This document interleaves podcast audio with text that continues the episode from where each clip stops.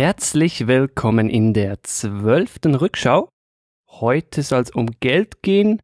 Wir fangen aber klein an. Wir fangen an bei der 5-Euro-Note. Und mit mir hier dabei als Co-Host, wie immer, der Marcel. Hallo. Hallo Joey. Was ist denn bitteschön unser Aufhänger für die heutige Rückschau? Unser Aufhänger ist der 2. Mai 2013. Das ist der Tag, an dem die 5-Euro-Note der sogenannten Europa-Serie in den Umlauf gebracht wurde. Es ist die zweite Runde von Euroscheinen gewesen und es gab da die ein oder andere Komplikation bei der Einführung. Das ist an mir als Schweizer fast vorbeigegangen. Zu den Komplikationen kommen wir dann noch, aber jetzt vorweg einfach mal grundsätzlich die Frage, warum hat die EU für den Euroraum neue Banknoten gebraucht? Die EZB hat neue Banknoten äh, entwickelt, ganz einfach, um halt den Geldfälschern, die ja mit der Zeit immer besser die Geldscheine fälschen können, halt wieder einen Schritt voraus zu sein und halt neue, noch fälschungssicherere Geldscheine rauszubringen. Dass es weniger Fälschungen gibt und die neuen Scheine sollten auch haltbarer sein. Das heißt, dass man nicht so oft neue drucken muss. Also kurzum, die alten waren zu unsicher. Ja, kann man so sagen. Und da ist insbesondere der 20 und der 50 Euro Schein zu erwähnen, weil das die mit Abstand am häufigsten gefälschten Euroscheine sind. Ah, okay. Also auf die beiden Scheine fallen über 85 Prozent der Funde auf, äh, fallen auf diese beiden Geldscheine. Die neue Serie, die heißt Europa-Serie, ist jetzt so mäßig einfallsreich für einen Euro, aber ziemlich passend. Und die Motivreihe Zeitalter und Stile soll beibehalten werden. Auf der 5-Euro-Note wurde und ist auch weiterhin der Stil Barock und der Rokoko dargestellt. Welcher Stil das genau äh, ist, ist den meisten Leuten in Europa oder im Euroraum relativ schnurzegal weil die meisten Leute gucken irgendwie eh nur auf die Farbe. Ja, stimmt.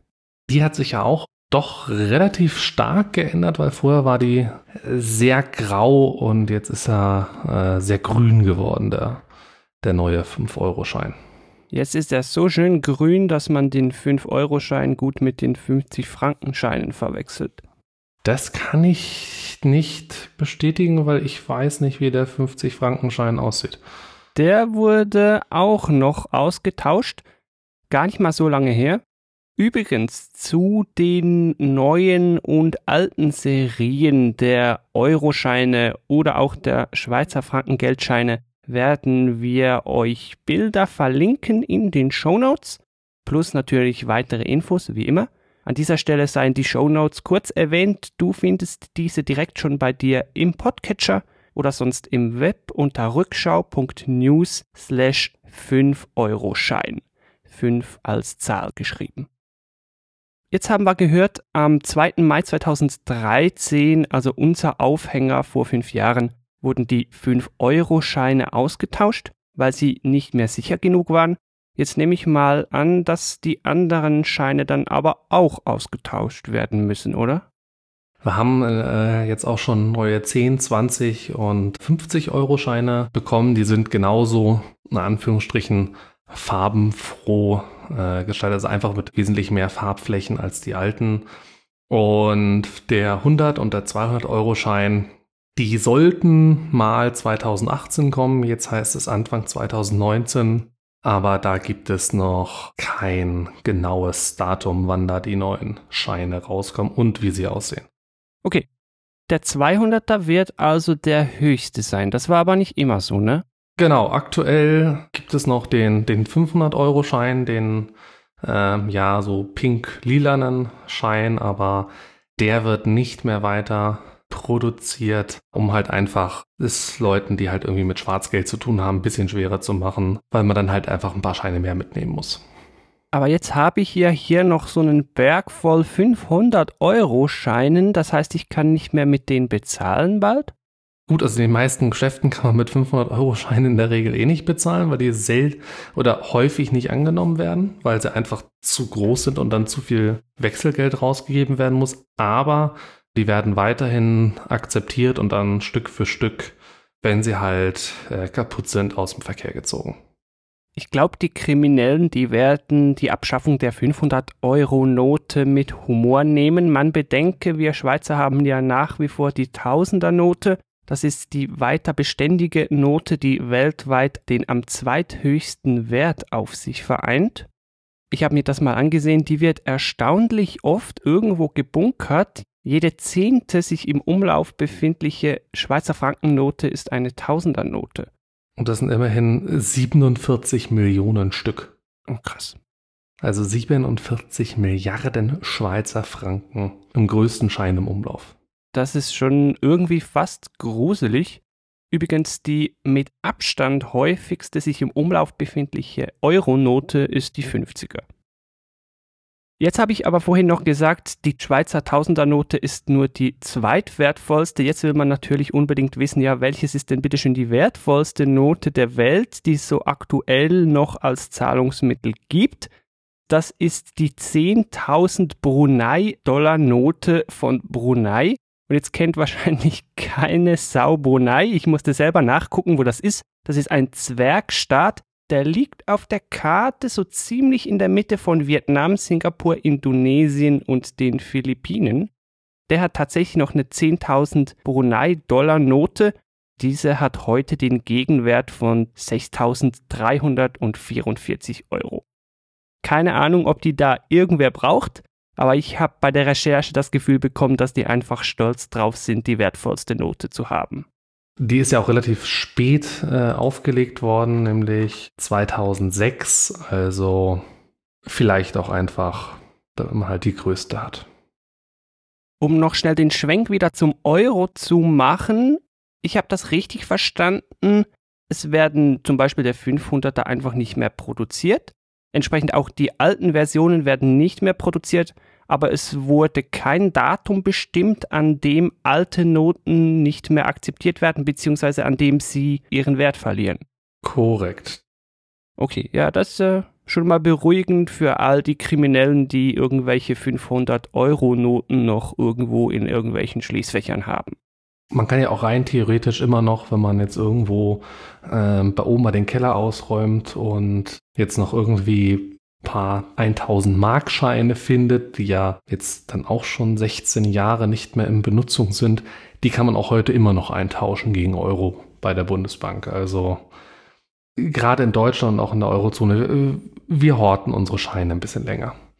Interessant. Ich glaube zu wissen, dass das bei Schweizer Banknoten nicht ganz so ist. Man hat schon ellenlang Zeit, die noch umzutauschen, aber irgendwann ist dann Ende. Und auch wir Schweizer sind gerade dabei, unsere Notenserie auszutauschen. Und ich bin dann mal ganz gespannt auf den Tag, an dem die Tausendernote, die scheinbar zuhauf irgendwo noch liegt, ihren Wert verlieren würde. Das heißt, bis dahin müssen all diese Tausendernoten aus den Schwarzgeldfächern irgendwo hervorkommen. Aber gut, wir driften ab. Eigentlich möchten wir jetzt wieder eine Schlaufe machen zum Anfang. Ich habe ja versprochen, auf die Probleme der Einführung der 5-Euro-Note kommen wir noch zu sprechen. Die sind voll an mir vorbeigegangen, weil ich mit der halt nicht so viel zu tun hatte. Aber du, Marcel, hast diese Probleme am eigenen Leibe erfahren. Genau, weil das, das Problem, was es halt gab, war, der, also der neue 5-Euro-Schein hatte diverse neue Sicherheitsmerkmale, ist auch leicht schwerer als der alte 5-Euro-Schein. Und sehr viele Automaten, sei es der Fahrkartenautomat äh, für die Bahn, sei es, ähm, da habe ich es brutal gemerkt, der äh, Aufwerteautomat für die Mensa-Karte, die haben halt den 5-Euro-Schein schlicht und ergreifend nicht akzeptiert. Weil so, hm, nö, Schein kenne ich nicht, tschüss. Und das war ein ziemlich großes Problem, weil die neue 5-Euro-Note ist offiziell, jetzt muss ich gerade scrollen, vorgestellt worden am 10. Januar 2013. Also ab da war bekannt, wie das Ding aussieht und Automatenhersteller haben die auch schon vorab zur Verfügung gestellt bekommen, um halt Automaten darauf vorzubereiten, die auch zu akzeptieren. Aber das hat ähm, nicht so wirklich äh, geklappt und da hat es dann teilweise noch ein, zwei, drei Monate gedauert, bis dann halt alle Automaten endlich mal die Scheine akzeptiert haben. Teilweise lag das daran, dass die Software-Updates verspätet oder fehlerhaft geliefert wurden. Da hatte besonders die Deutsche Bahn äh, sehr stark mit zu kämpfen. Teilweise musste man auch die Automaten ganz austauschen. Das war bei mir in der Mensa so. Die haben neue Scheinlaser, äh, Scheinlesegeräte gekriegt, bevor die den 5-Euro-Schein überhaupt akzeptieren konnten. Oh je. Jetzt haben wir vorhin auch gehört, weitere Noten wurden bereits ausgetauscht. Die 10-Euro-Note dann im September 2014, die 20-Euro-Note im November 2015 und die 50-Euro-Note im April 17. Hat man da denn wenigstens aus den Fehlern mit der 5-Euro-Note gelernt? Ging das dann wenigstens reibungslos?